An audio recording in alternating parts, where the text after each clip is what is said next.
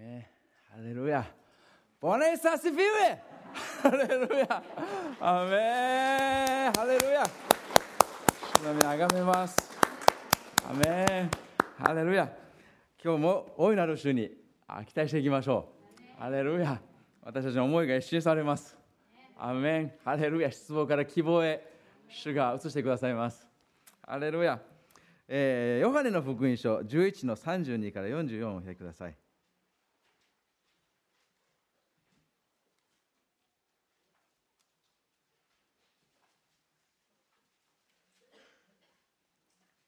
ハネの福音書11章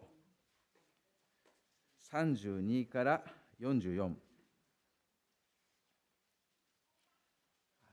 ハレルヤ。それではご一緒にお読みしましょう。3杯。マリアはイエスのおられたところに来てお目にかかるとその足元にひれ伏していった主よもしここにいてくださったなら私の兄弟は死ななかったでしょうにそこでイエスは彼女が泣き彼女と一緒に来たユダヤ人たちも泣いているのをご覧になると霊の憤りを覚え心の動揺を感じて言われた彼をどこに置きましたか？彼らはイエスに言われた主よ来てご覧くださいイエスは涙を流された。そこでユダヤ人たちは言った。ご覧なさい。主はどんなに彼を愛しておられたことか。しかし、盲人の目を開けたこの方が、あの人を死なせないでおくことはできなかったのか、という者もいた。そこでイエスは、またも心の内に憤りを覚えながら墓に来られた。墓は洞穴であって、石がそこに立てかけてあった。イエスは言われた。その石を取り除けなさい。死んだ人の姉妹マルタは言った。主よ、もう臭くなっておりましょう。4日になりますから。イエスは彼女に言われた。もしあなたが信じるなら、あなたは神の栄光を見ると私は言ったではありませんか。そこで彼らは石を取り除けた。イエスは目を上げて言われた。父よ、私の願いを聞いてくださったことを感謝いたします。私はあなたがいつも私の願いを聞いてくださることを知っておりました。しかし私は周りにいる群衆のために、この人々があなたが私をお使わしになったことを信じるようになるためにこう申したのです。そしてイエスはそう言われると大声で叫ばれた。ラザロよ出てきなさい。すると死んでいた人が手と足を長い布で巻かれたまま出てきた。彼の顔は布切れで包まれていた。イエスは彼らに言われた。ほどいてやって帰らせなさい。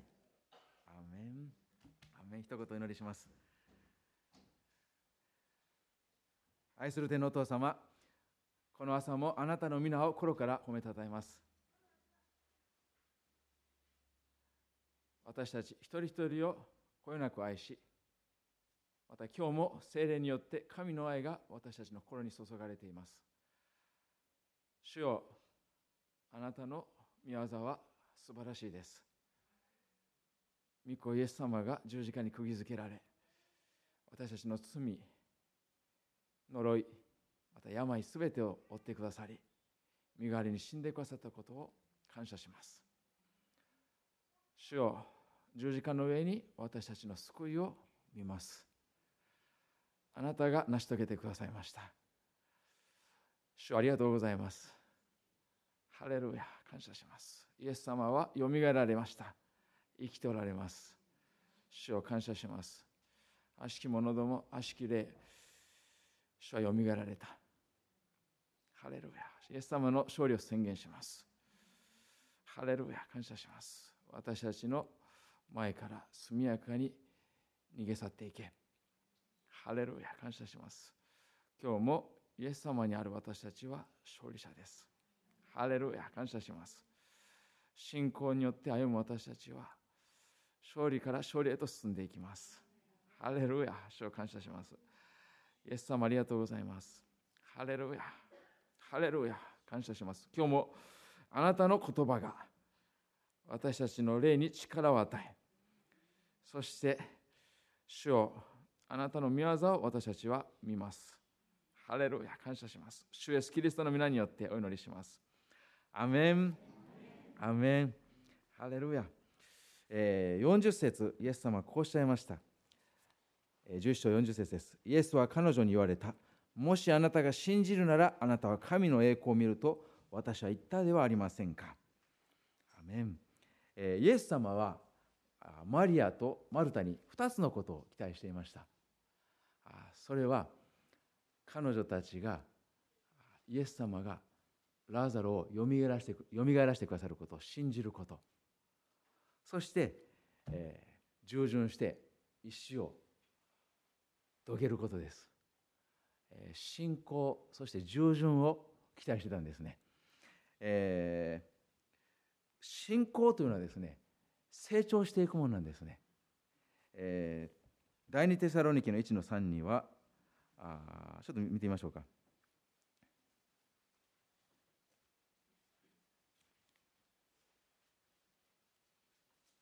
第二テサロニケ。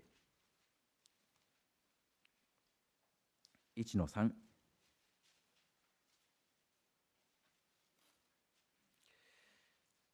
はい、3, 3はい。兄弟たちあなた方のことについて私たちはいつも神に感謝しなければなりません。そうするのが当然なのですなぜならあなた方の信仰が目に見えて成長しあなたがすべての間で一人一人に相互の愛が増し加わっているからです。アメンテサロニケの人々がクリスチャンたちが信仰が成長していたんですね。神様への信頼そして神様に対する期待どんどんどんどん成長していきました。そしてそのことをパウロは喜んでいる。私たちもですねクリスチャン生活していく中で信仰は成長していくことを主が望んでおられるんですね、え、単にですねクリスチャン歴がこれだけ長い、え、年数が経ったら自動的に成長するわけではないんですね、え、それはですね一瞬一瞬毎日の生活の中で、え、この私たちが直面するいろいろなことに信仰を働かせていく。そして神の約束によって歩んでいく。その時に神様を体験していく。それが信仰の成長です。そして主はそれを私たちに望んでおられます。アメン。アレルヤ、えー、この奇跡を神様はこのラザロの人生として成してくださいました。あ奇跡はですね、まあ、いろいろな目的があります、えー、この今日の箇所からは3つ目的を読むことができます。まず、11章5節。ヨハネの福音書11章5節。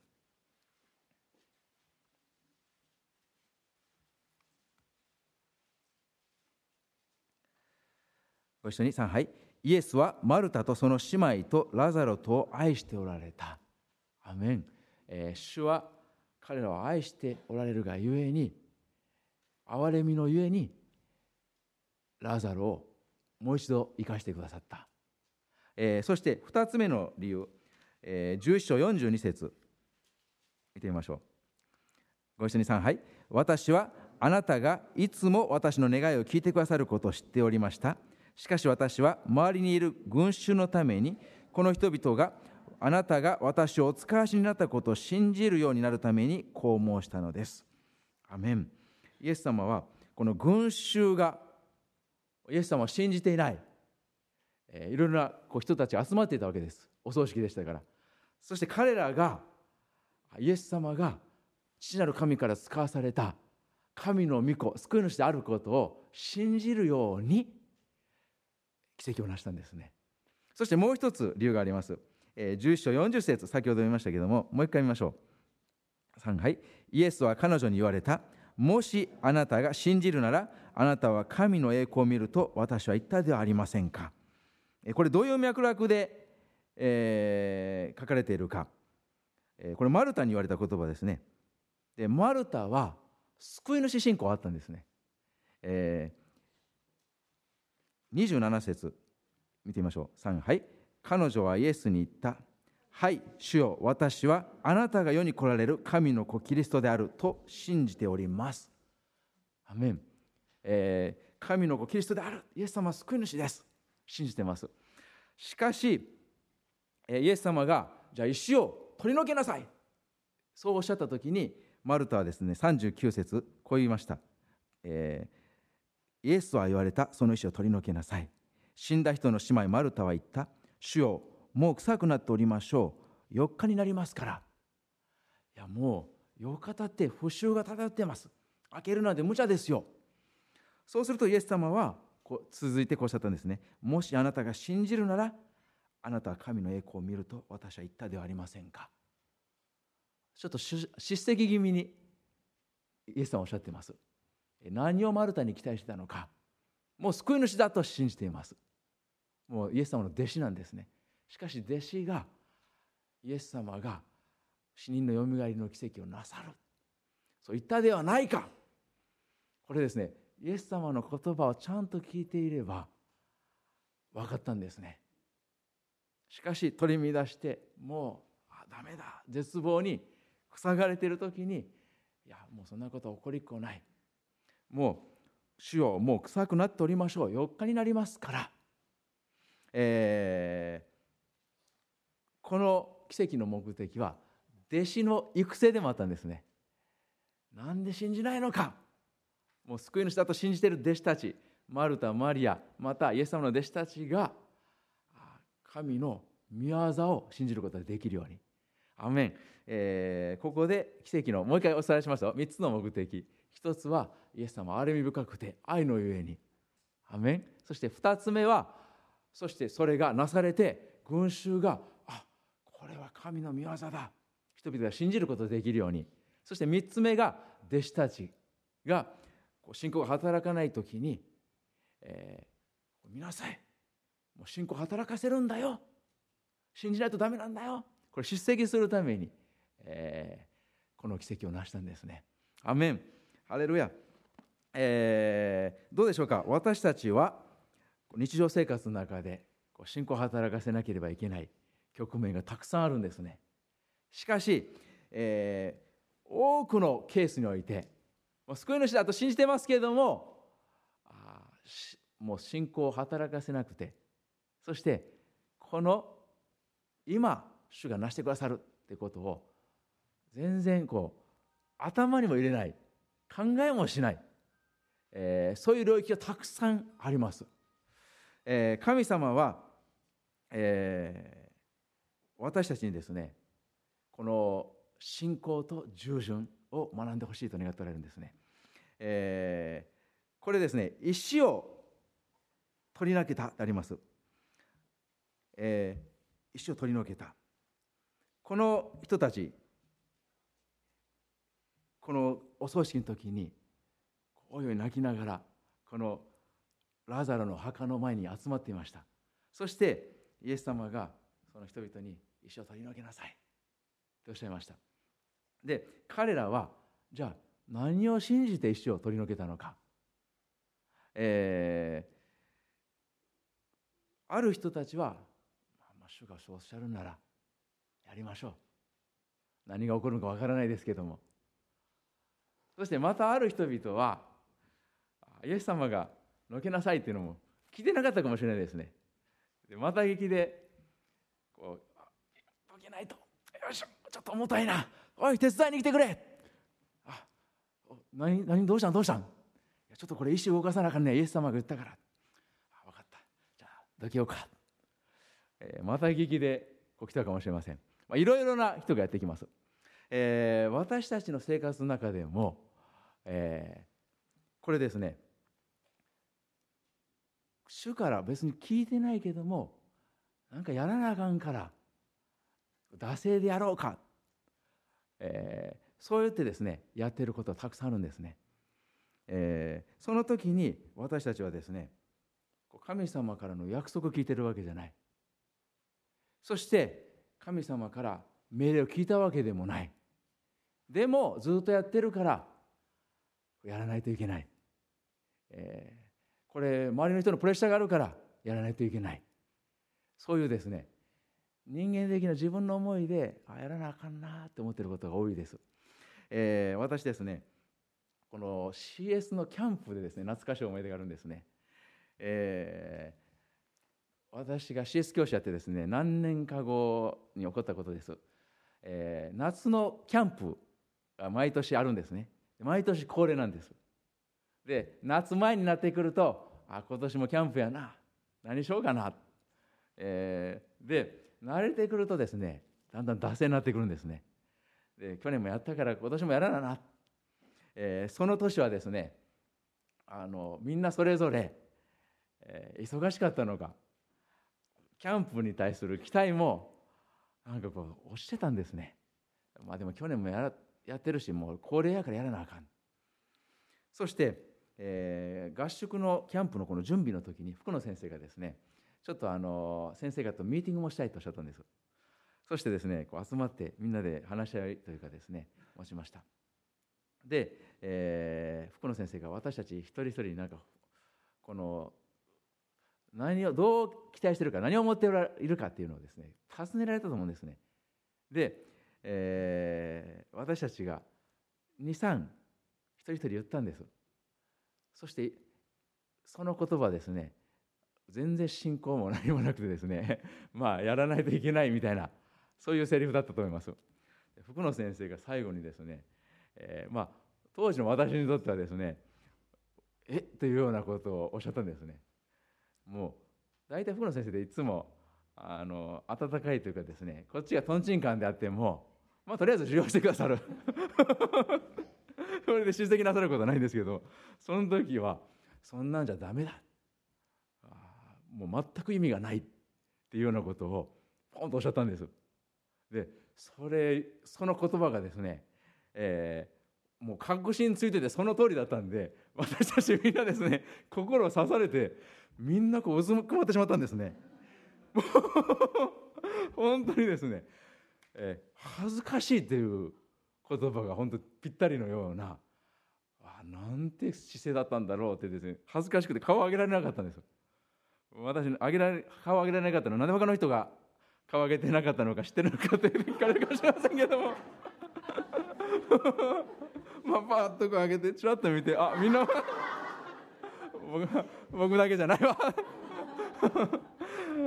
まあその時ですね本当に、えー、その後福野先生があ帰られてですね、えー、みんなでミーティングを持ったんです。ものすごくもうですねなんていうかです悔い改めさせられたんですね。悔い改めさせられたあもし許してください。そして悔い改めて、えー、いやもうこれは信仰を持って期待していこう。でも目標設定しよう、えー、そして、まあ、毎年もう何十人も来るんですね。初めての子も多いんです。で来る子全員がイエス様を信じる。そして、え、今年は聖霊のバプテスマみんな聖霊のバプテスマを受けるように、え、祈っていきましょう。え、そうですね。目標設定しました。そして、え、みんな信じたんですね。そうなる。で、え、信仰来るとですね本当にですねなんていうかですね献身があの苦じゃなくなるんです。素晴らしいことが起こるってですね期待感がこう湧いてくるんです、えー、私もですね聖霊バプテスマについていっぱい調べました。そして、えー、毎年こう小冊子みたいなの作るんです。歌集とかですねスケジュールが載っている。その中にもいろいろこう漫画を描いたりとかですね聖霊のバプテスマが分かりやすいようにこうものすごい時間かけて作ったんですね。信仰で歩むとけあの1マイル行けって言われてもですね2マイル行くようになるんですね。これはですね本当にですね信仰を来てあ素晴らしいことが起こるって期待感が私たちを押し出してくださるんです。そしていよいよそのキャンプがやってきました、えーその年の講師はですね柏のいい先生だったんですね。で、えー、私の知る限り今までのキャンプの中で、えー、一番こうメッセージ語りづらい環境になってしまったんですね。何が起こったかというとですね、えー、一番大事なメッセージは3日目のキャンプファイヤーなんですね。でこうキャンプの炎を燃やしてでこう炎を見ながらこう雰囲気が弱くなってきた時にこう語るメッセージが子供の頃にふーっと入っていくんですね。でその年はあのゲームをやってみんなが心開いてそしてキャンプファイヤー見ながら、えー、いい先生が語ろうと心にですね突然雨がポツポツポツって降ってきたんですでいい先生がでももう今更だからそのまま語るしかない。そうするとだんだんだんだん激しくなってきたんですね。ジャーッとってきてですね。先生のピチッときた髪型もだんだんだんだん上に垂れてきてしまってですね。でそしてもうこれちょっと場所変えましょうかって言ってですね。そして急遽場所を変更することになってしまったんです。であのもうそんなことが起こったらですねもうガヤガヤして到底ですねもうメッセージ語りづらい環境なんですけども信仰があるとそれを超越させてくださるんですね。そして何か素晴らしいことが起こるというこの信仰の雰囲気はこの場所を移動しても消えなかったんですね。そしてメッセージが終わった後に祈りが始まったんです、えー、決心の祈りいる人みんな子供たちイエス様を信じたんです。そして、えー、聖霊のバプテスマ祈り始めたんですね。で私それまでですね小学生が聖霊のバプテスマを受けるのって見たことなかったんですね。その当時初めて見ました。もうボロボロボロボロ涙流しながら聖霊に満たされるのをですね私見たんですね、えー、今はですね聞かれても小学生が聖霊のバプテスマを受けるんか。受けると思うよじゃなくて受けるの知ってるよって答えることできるんですね。アメン、えー、私たちは、えー、この信仰そして期待していく。アメン、えー、どうでしょうか。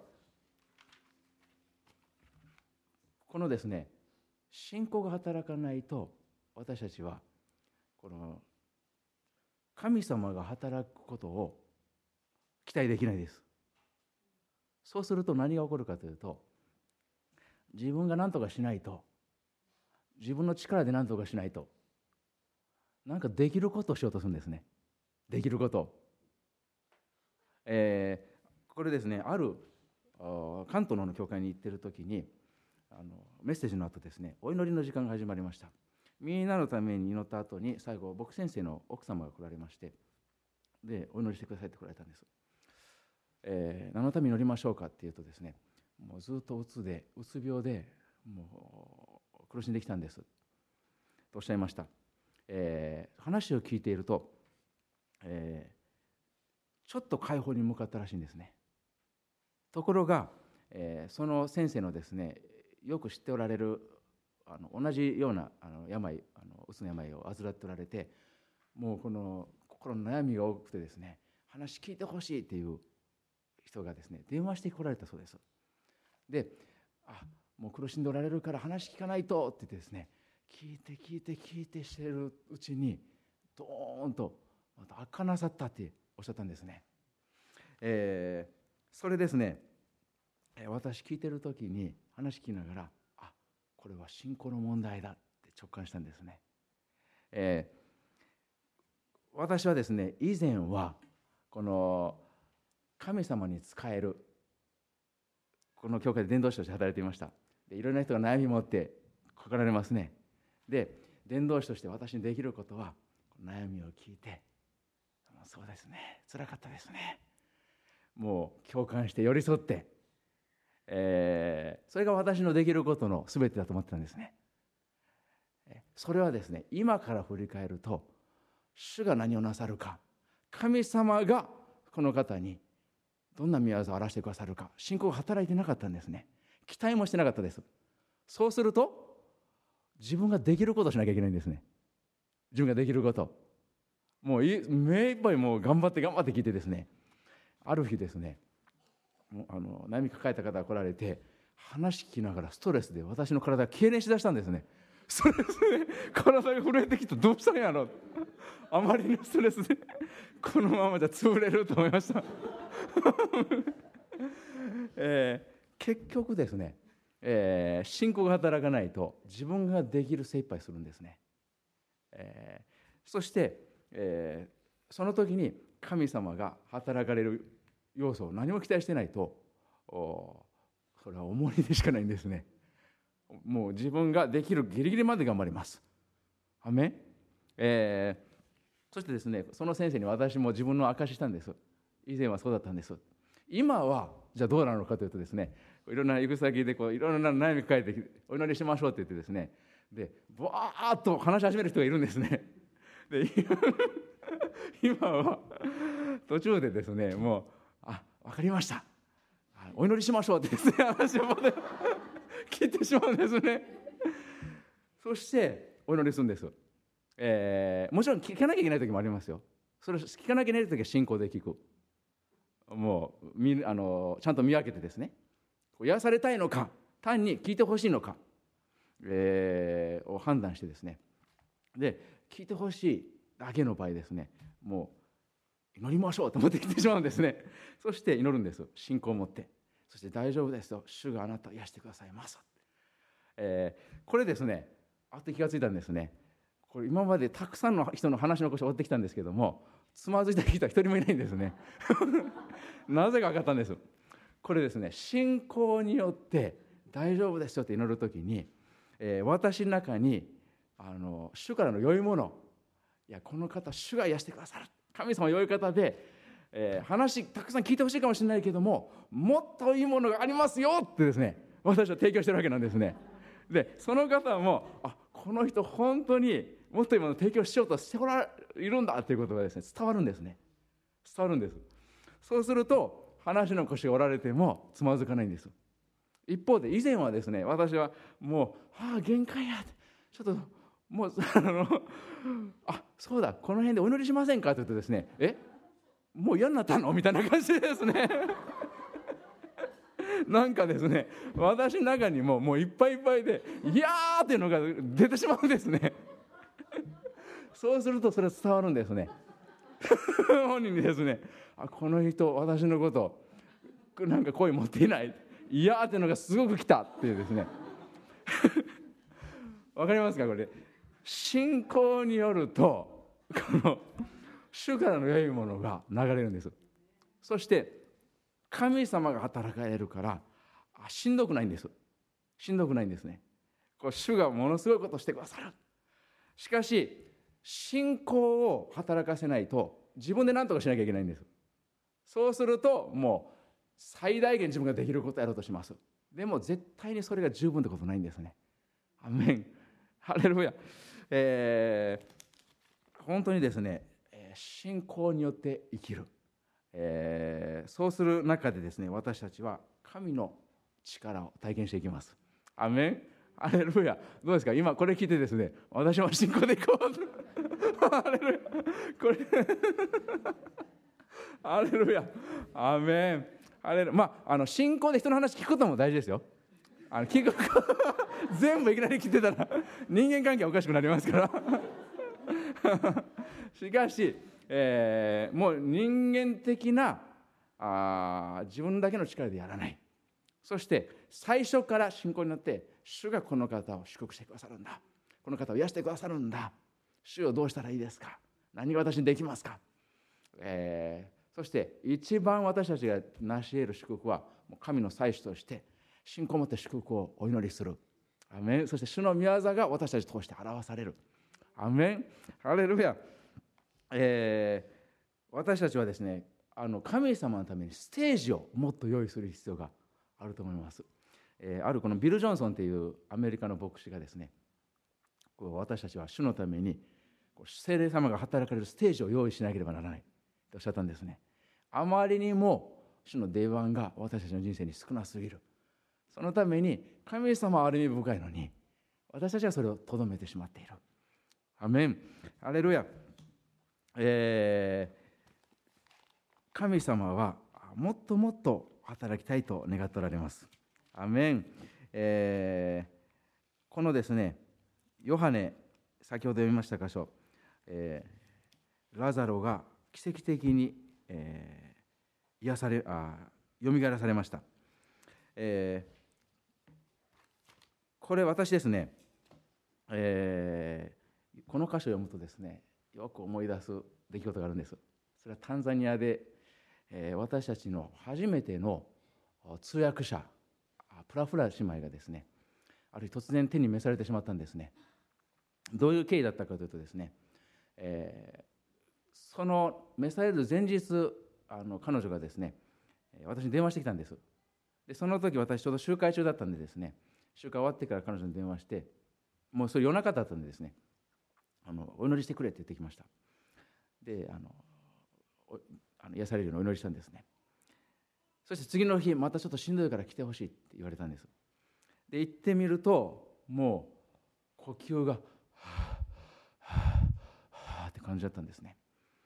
そしてじゃあ祈りましょうって私ですね私とデイビッド兄弟2人で彼女に言ったんです、えー、そして、えー、彼女が癒されるようにお祈りしました。であの主をたたえましょうって彼女がですね最初はもうああしんどいだったんですけどももう本当ぜいぜい言いながら「ハレルヤハレルヤ」ってですね賛美しだしたんです。それからあ私たちはですねデビッド兄弟と2人であの彼女に後にしてですね帰ろうとしたんです。で階段を降りかけてる時に彼女のご主人が突然私たちにですね「戻ってきてください」プラフラ姉妹があのあの家内が突然吐血しましたって言ったんですね。行ってみるともう血がですねごぼごぼこの口から吹き出してたんですね。もう凍結してですね。で私も初めてそういうのを見たんでですねあの凍結するのをですね。どうしようと思ってですね2人で祈りながらで救急車呼ばないとと思ったんですで私ここで祈ってるからデビッド兄弟すぐ行ってくれ。近くの病院に救急車呼びに行ってくださいって言ったんですね。で彼は走って急いで行きました。そして行ったらですね彼がですね戻ってきてですね救急車あの病院がお金を前払いで支払わないと救急車よこさないって 言ってるんですね。もう何言ってるんだと思ってですねクラクラクラとしたんです。でもうダッシュであの家族の人来られたんでダッシュでですねあの行って、えー、呼びに行ったんです。で救急車が来てですね、えー、もうかなり大柄だったんでですね。で階段をこうくるくるくるくるくる4階だって回りながらこの担架を下ろさなきゃいけないんですね。でもうぜいぜいぜいぜい言いながら運ばれていきました。で私はですねそのまま、えー、病院についていってですねでご家族だけこの ICU に入ることが許されたんです。で私外でずっと待って祈りながら待ってたんですね。しばらくしてご家族があの娘さんの義理の息子さんが来られてあの召されましたっておっしゃったんですね。それ見て私それ聞いて私ですねなんでだと思ってですねもうがっくりうなだれてしまいました、えー、私の中ではですねもう彼女は私たち通訳奉仕やってくださってて本当に主に仕えていきたい。今から教会を立て上げていくので一緒にやっていこうって立ち上がってそしてご主人はですねあの奈良兄弟おじいちゃんと盲目の息子さんナレシ兄弟、えー、2人だけ取り残されてしまったんですね。もうその時ですねこのマルタのようにこううなだれてがっくりだったんです。で家内がですねあの家内にちょっと電話したんですね。でプラフラ姉妹召されたよ今って言うとですね家内がですねあかん！って言ってですね。そしてあの祈らないとって言っていたんですね。で、えー、その少し前にガジマ先生の白ことがあってですね。そして死人のよみがえりがもうたくさん起こっているって聞いたんです。そして、えー、彼女がみゆき連れてやってきてですね、えー、本当家内の方が信仰が。本当にですね、えー、働くんですけども、えー、そしてやってきたんです、えー、プラフラ姉妹のあの遺体はですねこの遺体安置室に置かれてですね。で遺体安置室で祈らせてもらっていいですかってですね。で家族の人に言ったんです。祈ったら主があの蘇らせてくださってたくさんいますからって。そしたら娘さんが「それやったら祈ってください」って言われました。でそこの病院の人は「いや遺体安置所なんで」って言われたんですけども特別お願いしてですねじゃああの、もうちょっとドア閉めることになりますけどって言って閉じ込められるみたいな感じでですね。私たちですね、えー、でも環境が悪いんでですね遺体が置いてある。そんなところなんで生まれたばっかりの娘はですねここで一緒に置いとくわけにいかないと思ってですね。もう泣きながら泣いてるのをですねこの私たちの知り合いにもう見といてくださいとお願いしてそしてその遺体安置室でもう祈ったんですね。どんどんどんどん。手を置いてですね。そして彼女の体は最初暖かかったんですね。しかし急速に温度がなくなっていてですね冷たくなっていきました。そして私たち6時間えー、異端してもう夜中まで祈り続けたんですね、えー、その日はですねあの奇跡は起きなかったです、えー、その次の日、えー、お葬式が始まりました。その親戚の関係でですねヒンズー教式のお葬式することになってしまったんですね。で、えー、その祭司とか来てですねやるんですけどもあのその主がですね本当は憐れんでくださって遠い親戚が本当であればですねヒンズー教徒は死んだらすぐもう持って行って焼いてしまうんです。で遺体はもうその辺にまき散らすんですね。あの遺骨も何も残らないです。本当主が憐れんでくださってですね遠い親戚が来るために、えー、もう仮装するのを遅らせますって言ってくださったんです。でその間に私たちですね、えー、あのみんなが集まって教会であの彼女の家に遺体が運ばれてそしてそこでこう賛美してそして、えー、御言葉を開いてそして、えー、もう期待してどんどんどんどんまた祈っていったんですね。主がよみがらしてくださる、えー、そしてこの未信者の人たちもたくさん来られたんです。で何度も何度も入れ替わり立ち替わりで来るんでですねもう福音を語ってイエス様の十字架もう今までの生涯の中でですねインド人選挙の中で私一番あ福音を語ることができた日でした、えー、そして次の日いよいよ火葬がでですねあのもう持って行って焼きますって言われました。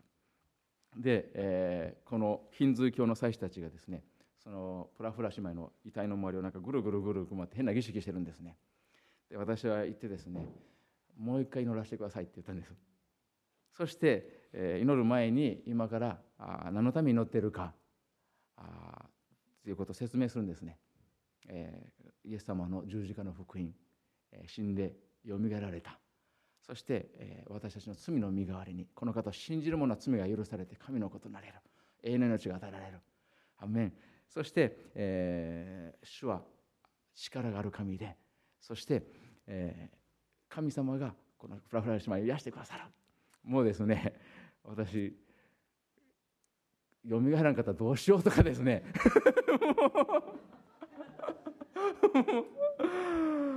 そういうのもね来るんですね。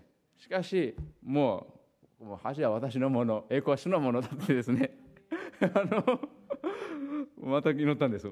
でいよいよじゃあもう持っていきますって言われたんですね、えー、車に積み込んでそして私たちあもうですね車の後をつけていってそしてヒンズ教徒の火葬場まで行ってそして最後またですねこうなんか変なのを持ってですねぐるぐるぐるぐる回る儀式みたいなのするんです。で火をつけようとしたんで最後にですねちょっと待ってください。もう一回祈らせてください。祈らせてください。そしてまた新しい人たちもいたんでですねそこでイエス様の福音語ったんですね。本当にですねもう何人に福音伝えられたかわからないです。えー、そしてですね、えー、祈りましたけどついに、えー、姉妹はよみがえることなかったんですね、えー、神様が天に引き上げられて、天国に帰っていきました、えー、プラフラ姉妹は召されましたけれども、えー、多くの福音種も開きました。そして今3人の娘たちがですね信仰をしっかり継承してそして家庭で習慣を持っています、えー、ご主人はみんなヒンズー教徒の未信者です。えー、ヒンズー教徒はですねみんなマザコンばっかりなんですね。えー、でなんでこのいきなり脈絡どういう脈絡かというとですね、えー、姑がみんなですね大家族で一緒に住みます。あの姑さんがいてですねでこの嫁いでいくとそこの一家にポンと入らなきゃいけないんですね。でこうご主人がお母さんにこう奥さんのこういうのが気に入らないとか問題言いますよねそうすると全部そのまま奥さんにぶつけるんですねでもうお母さんと一緒に奥さんをこういじめるそして、えー、もうですねこのすっごくこう一人一人女性の地位が低くてですね恐れがあるんですね。うちの教会のメンバーもものすごく恐れがあります、えー、でプラフラ姉妹の信仰の種をまかれた。彼女たちも最初すごく恐れがあったんですね。もうあの信仰をもう自分の信仰を言い表せない。でところがですね本当に主が不思議なことをしてくださって恐れから解放されてきてですね。で、えー、ある時ですね神様が私にですね教えてくださったんです、えー、この恐れのためにこのヒンズー教選挙なかなか進まないんですね、えー、家族に対して、えー、イエス様を信じると迫害される。しかしですね主がですね教えてくださったんです。これですねこのヒンズー教の男性はなぜマザコンかというと あの小さい頃からお母さんがずっといじめられてるのを見てきてるんですね。家の中で一番地位が低いから。そしてもうお母さんとのこのアタッチメントものすごい強いんです。でそのまま成長していってもう僕がお母さん守るみたいな感じでですね。お母さんの言ったことはそのままもう口にしてお嫁さんを一緒にいじめてしまうんですね。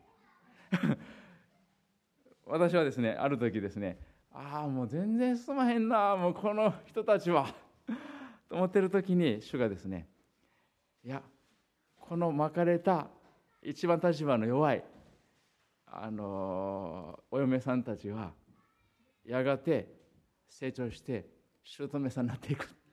そして、えー、彼女の息子たち子供たち通してですね一挙に進んでいくよってですね神様が教えてくださったんですね。あそうだ主のなさることは不思議だなと思いました、えー、ハレルヤ、えー、よみがえりその時はですね奇跡は起きなかったです。しかし、えー、主からですねものすごく大事なことを教えられました。それは、えー、愛を持って本当にですね信じて突き進んでいくのであればたとえそれがですね外れてたとしてもそしてたとえその時宮沢が起きなく起きなかったとしても主が喜んでくださる。神が栄光をおきになるんだということを教えられました、えー、どうでしょうか？私たちですねこの日常生活の中で、えー、信仰の祈り献身の祈りえー、今日ですねちょっと全く違うことを今行こうとしてるんですけども信仰の祈りと献身の祈りの違いについてですね、えー、お話したいと思います、えー、信仰の祈りはですねどんな祈りかというとヤコブヤコブ書を見ましょう。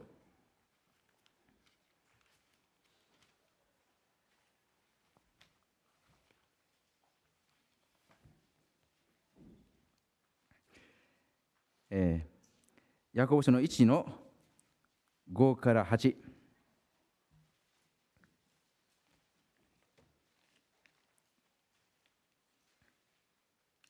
ご一緒に3杯あなた方の中に知恵のかけた人がいるならその人は誰にでも惜しげなく咎めることなくお与えになる神に願いなさい。そうすればきっと与えられます。ただし少しも疑わずに信じて願いなさい。疑う人は風に吹かれて揺れ動く海の大波のようです。そういう人は主から何かをいただけると思ってはなりません。そういう人は双心のある人でその歩む道のすべてに安定を書いた人です。アメン、えー、よくですね、えー、こういう人がいますね。こう誰かの病気のために癒しのために祈るときに「主よ御心ならばこの人を癒してください」「あなたの御心であるならば癒してください」これはですね双心の祈りな祈りあ祈りなんですね、えー、あるですね牧師がですねこういうメッセージされててですね私その時すごく教えられました、えー、私たちクリスチャンは祈りの生活においてですねこう祈りはいろいろな種類があるんですね。しかしどのそして祈りのこの種類この祈りの種類それぞれにやり方ルールがあるんです。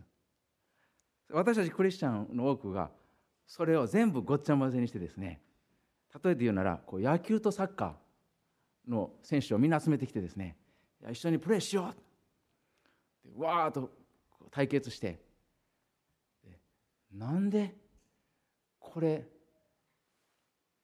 ストライクが起きないんだろうバスケットボールのルールでですねゴールがなされることを期待しているかのようにえー、ルールがごちゃ混ぜになっている、えー、野球であればあ野球のルール。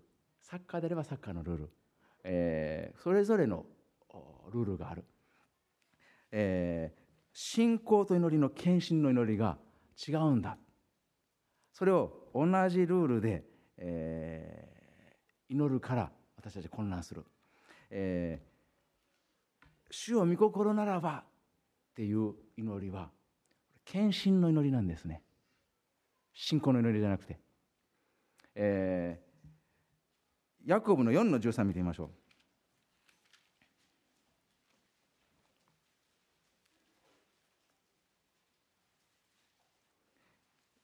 ヤコブ4の13、14、15。ご一緒に3、はい。聞きなさい。今日か明日、これこれの町に行き、そこに1年いて商売をして儲けようという人たち。あなた方には明日のことはわからないのです。あなた方の命は一体どのようなものですか？あなた方はしばらくの間現れて、それから消えてしまう霧に過ぎません。むしろあなた方はこう言うべきです。主の御心なら私たちは生きていてこのことをまたはあのことをしよう。アメン、えー、どうでしょうか？私たちですね人生において聖書にはっきり書いてない、えー、しかし、えー、祈りの中で自分で選んでいかなきゃいけない局面がたくさんありますね、えー、大学卒業した後にどうしよう就職しようかな KBI 行こうかな、えー、人生の選択肢がたくさんあるわけですね。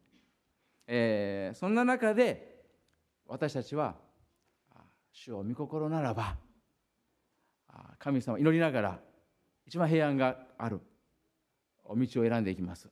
祈りながらここが導きだ掴み取っていきます、えー、しかし、えー、もう私たちニュートラルなんですね、えー、これを選びますけどもしかし、えー、握りしめてるわけじゃない。アメン。えー、御心だったらならば主をあなたに従います。えー、しかし信仰のノリは献身のノリとは違うんですね。御心ならばって言っちゃダメなんですね。それは御心が100%分かっている場合はもう信仰を持って祈っていく。のが大事です。えー、例えば病気が癒されるように。えー、癒しは主の御心です、えー、私たちは100%確信して、えー、癒されるように祈るんですね。宣言して。主を御心だったら癒してください。その祈りは双心の祈りだって書いてるんですね、えー、疑う祈り。少しも疑わずに信じて願いなさいって書いてます、えー、御心が100%分かっている場合悪霊に疲れている人がいるのであれば私たちは解放が100%御心だって分かっています。アメン、えー、そういう時に「主を御心だったら」って言っちゃダメなんですね。アメン。多くの人が「主を御心だったらどうぞ癒してください」えー、御心ならだったらと言いながら実は一見経験そうに聞こえるけれどもあ疑ってるんですね。いやどうなるかわからない。だから念のためにあの防波堤張っておこう癒されなくても御心だったらしかしそれは双心の祈りだって聖書書いてるんですね。アメン、えー、私たちは、えー、主を御心御言葉を信じて、えー、知っていく中で御心が何であるか。あこれは100%主の御心だ。そこに大胆に、えー、祈っていく、えじゃあ死人のよみがえりはどうなのか、えー、病の癒しは私の理解ではですね病の癒しは100%見心だと私は信じています、えー、イエス様のところに来る人は一人も癒されない人いませんでした、えー、そしてこの前精霊学校でですね学びましたけれども、えー、多くの人がこの病はこの癒されない病もあるんだ。それはプレゼントだ。っていうふうに言う人もおられます。しかし私はこれは間違いだと思っています。ある人はこれは私の肉体の棘なんです。って言います、えー、パウロが3回寝たかったけれども私の恵みはあなたに十分です。そう言ったから癒されない病気もあるんだ。肉体の時は病気だ。私のこの病気は癒されない、えー、しかしですねこれはもう一度聖書をよく読んでください。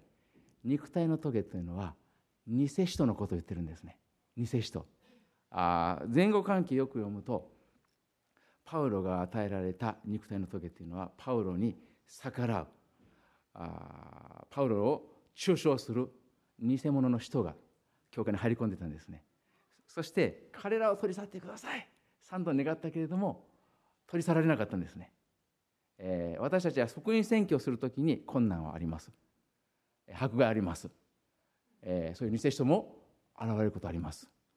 しかし病は癒されます。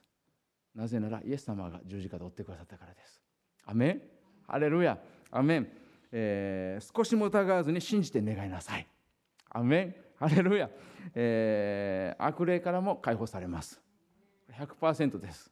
なぜなら主はそういう私たちに有害なものを望んでおられないんですね。アメン。ハレルヤ、えー、信じて、えー、そして主の御業を体験していきましょう、えー、私ですねこの香川に奉仕した時にですねある姉妹のためにお祈りすることがあったんです。でその姉妹からですねまた最近あのお礼の E メールが来ました、えー、これ一回ちょっとあの水曜日にシェアしたんですけどもまた昨日じゃない先日あのメールが来ましたんでですねもう一回シェアしたいと思います、えー、何が起こったかというとですね、えー、この香川にこのデピテーションでツアーを組みました。3日間。こんなんです。金土日と。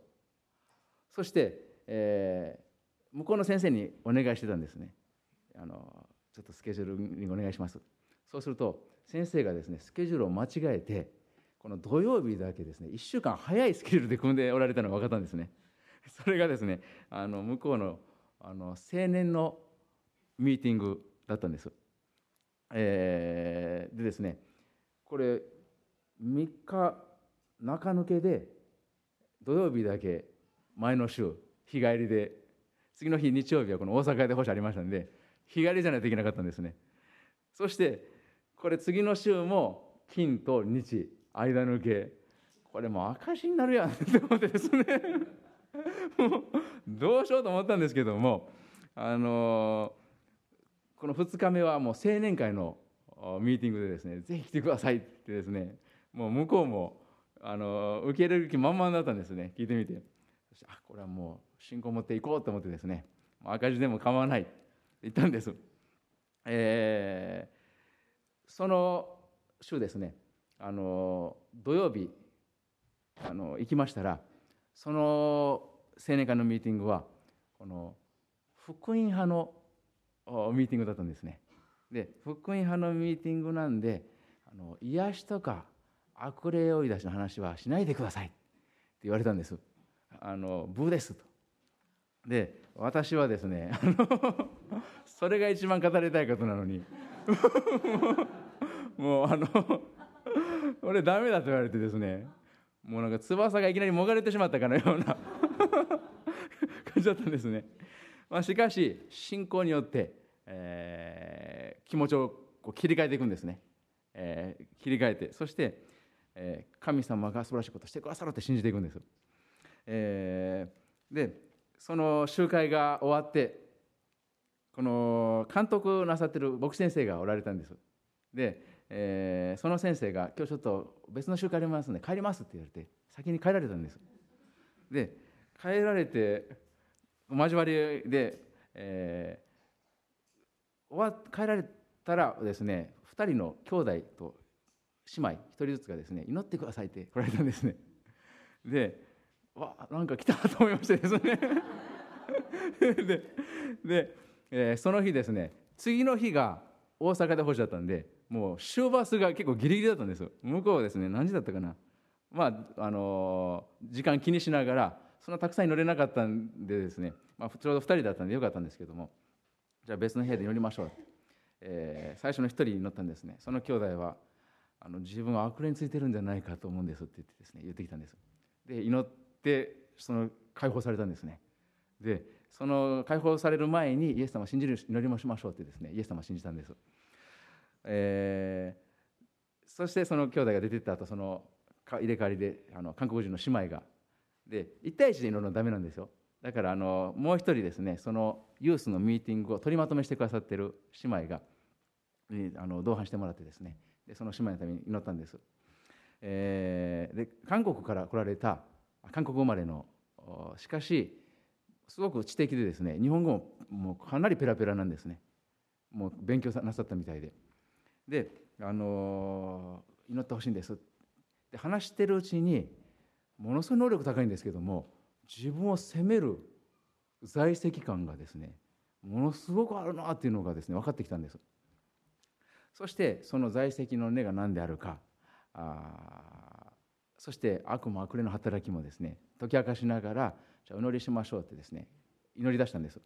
祈り出した途端ですねこう御言葉を祈る前にこう開くんですけども御言葉開くと読む瞬間ボロボロボロボロボロボロって泣き出すんですね。ボロボロボロとその泣き方が半端じゃなくてですねそして最後にイエス・キリストの皆によって足切り合って「出て!け!」って言ってたんです。そうするともうあの昔あの何でしたっけあの田舎っぺ大将でありましたよね。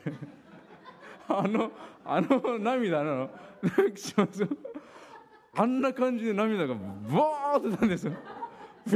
私もびっくりしてるぐらい。そしてその涙がもう滝のように落ちた瞬間はあってですね もうものすごい嬉しそうな顔になったんですね。ですっごい顔が起きたんですで、えー、すぐですねその姉妹から「もう私新しい命いただきました。ありがとうございます」ってお礼が来たんです。そして、えー、また先日ですねその姉妹からあのお礼が来ました、えー、お元気ですか？遅くなりましたが明けま明けましておめでとうございます。私はその時先生から祈っていただいてから私の人生が変わりました。勝利していっています。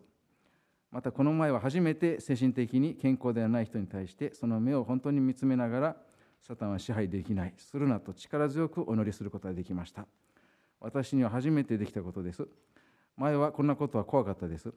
しかしその時、えー、そのこれは本当に自分の力ではなく聖霊様がくださる力により頼んでこんな祈りができるようになりました。この話をクリスチャンのお母さんにしたらあそんなあ霊的な力をいただいたんだねと言ってくれました。それを聞いて私は本当にそうだなと感じました。感謝いたします。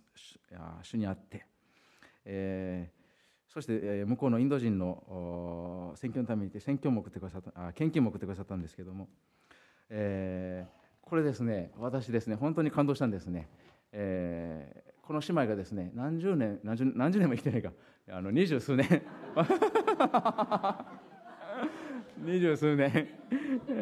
もうクリスチャンホームだったんですね。クリスチャンホーム。生まれながらもうそういう環境の中にあってそしてイエス様を知っていながらもものすごい責める思いでずっと束縛されてそして自分の力でどうしようもないんですね。束縛っていうのはですね自分じゃ自由になれないんです。しかし本当に人が何年かかってもできないことをイエス様は一瞬でなさることができるんですね。アメン、えー、本当にですね私たちが神様を信じて信仰を持って祈る時ですね何年かかっても自由になれなかった苦しんでいる人が一瞬で主は癒すことができになります。アメン本当にですね信仰による祈りは力があるんですね。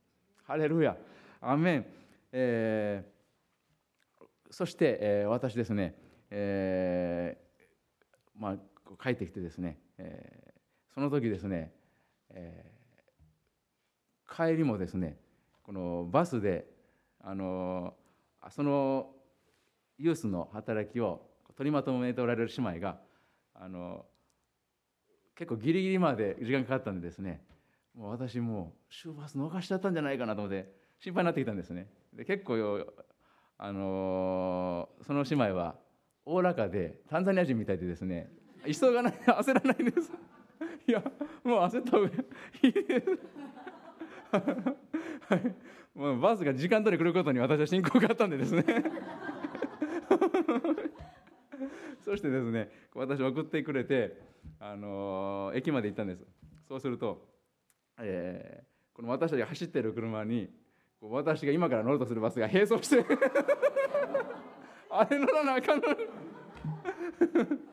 そしてですね本当にこうバス停にそのバスがシューッとついてですねその姉妹がそのバスの前にブーッと割り込む形で。いてですねもう無事、えー、胞子に穴を開けずに乗り込むことができました、えー、本当にですね信仰で生きているとですねこう冒険になってくるんですね。生きてることが。楽しくなってくるんですね。アメン。ハレルヤ。アメン。ハレルヤ。アメン。どうでしょうか？なんか。私の人生で主が素晴らしいことをしてくださる。アメン。ハレルヤ、えー、もう本当にこの中にですね約束あるんですね。アメン。これ固くもう握って宣言していきましょう。アメン今年1年も信仰によって歩む年です。アメンハレルヤアメンハレルヤハレルヤお祈りしましょう。立ち上がって祈りましょう。ハレルヤハレルヤハレルヤアメンハレルヤハレルヤアメンハレルヤハレルヤ小さいものに忠実なものは主が大きなものをお任せになります。ハレルヤアメンハレルヤ目の前のことから信じていきましょう。ハレルヤハレルヤ感謝します。イエス様ありがとうございます。ハレルヤハレルヤハレルヤハレルヤハレルヤハレルヤハレルヤ感謝します。あなたが何年かかってもどうしようもなかった。出来事を主は一瞬にして。あなたそこから自由にすることができます。ハレルヤ。ハレルヤ。ハレルヤハレルヤハレルヤ。アバハレルヤ。ハレルヤ。感謝します。ハレルヤ。ハレルヤ。アメン。ハレルヤ。ハレルヤ。ハレルヤ。ハレルヤ。ハレルヤ。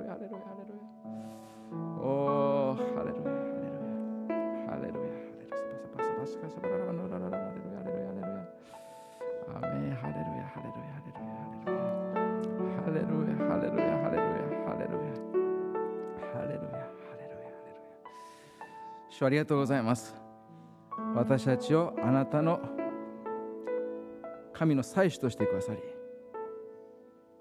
主よ祝福のもといとしてこの地に置いてくださったことをありがとうございます。ハレルヤ感謝します。イエス様ありがとうございます。ハレルヤハレルヤハレルヤハレルヤハレルヤハレルヤ。様ありがとうございます。ハレルヤ、感謝します。ハレルヤ、感謝します。ハレルヤ。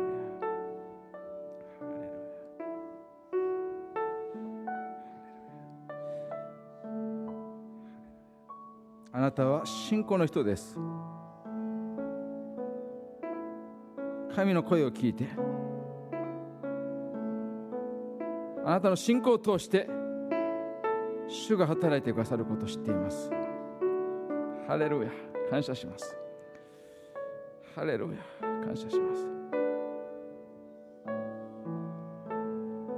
自分の頑張りでやってきた人は今主の御前に悔い改めましょう。なぜ頑張らないといけないのか。それは主が働いてくださることを期待していないからです。あなたが全部しなければいけないかのように思っているからです。頑張ってきたからそれは悪いことじゃないかのように見えますけれども私たちの不信仰は私たちを肉の方に向かわせます。主に信頼すること神に期待することをやめてしまうのであれば私たち自分の力で歩むしかなくなってしまいます。信仰によって歩む人は人が1マイル行けと言っても2マイル行きます。ハレルヤ。あなたは希望を持って進んでいきます。ハレルヤ。神が助けてくださることを知っています。ハレルヤあなたの信仰を通して。ハレルヤ多くの人々が祝福され癒され解放されることをあなた知っています。ハレルヤハレルヤハレルヤハレルヤ感謝します。ハレルヤハレルヤハレルヤ私は福音を恥としません。ハレルヤ福音は信じる人に救いさせる神の力です。ハレルヤハレルヤ主ありがとうございます。イエス様ありがとうございます。ハレルヤハレルヤハレルヤハレルヤ。ハレルヤハレルヤ。主ありがとうございます。私たちの目をくらます。盲目の霊。イエス・キリストの皆によって。霊的な盲目を引き起こす。盲目の霊を出ていけ。ハレルヤハレルヤ。主ありがとうございます。主を感謝します。悪魔がもたらした霊的な雲を信仰によって吹き荒れていきます。聖霊様の風が吹き荒れてくださることを信じます。ハレルヤ感謝します。イエス様ありがとうございます。ハレルヤハレルヤ感謝します。ハレルヤハレルヤハレルヤ感謝します。イエス様ありがとうございます。ハレルヤハレルヤハレルヤハレルヤハレルヤハレルヤハレルヤハレルヤ。ハレルヤハレルヤハレルヤ。アルヤハレルヤハレルヤハレルヤ。Aleluya, aleluya, aleluya. Pasa, pasa, pasa, pasa, pasa. Aleluya, aleluya, aleluya, aleluya, aleluya, aleluya, aleluya, aleluya, aleluya. Oh, aleluya, aleluya. Pasa, pasa, pasa, pasa, aleluya, aleluya. Aleluya, aleluya, aleluya, aleluya, aleluya. Aleluya, aleluya, aleluya, aleluya. Aleluya.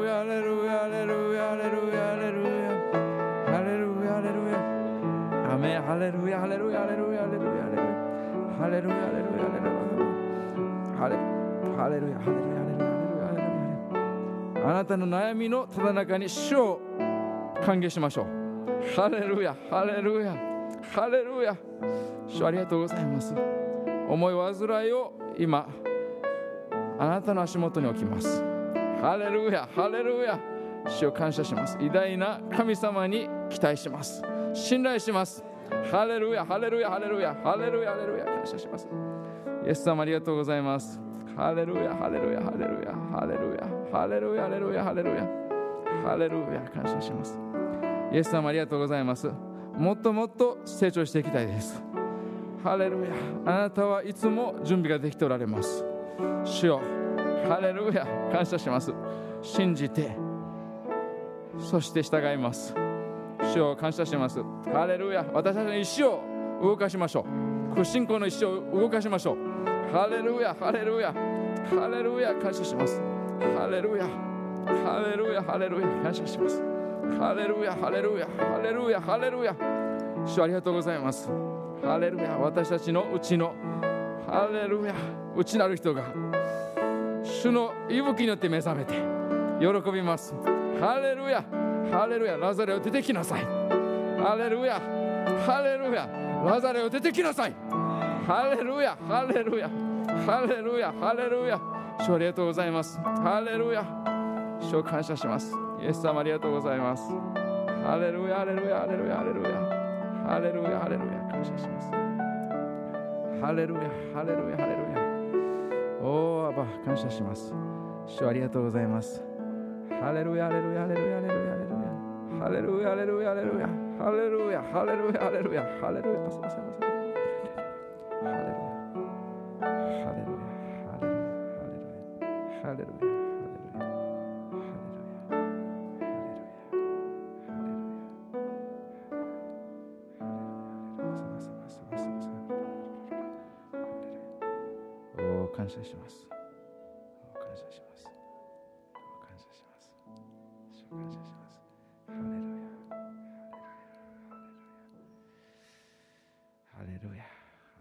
主の皆によってお祈りします。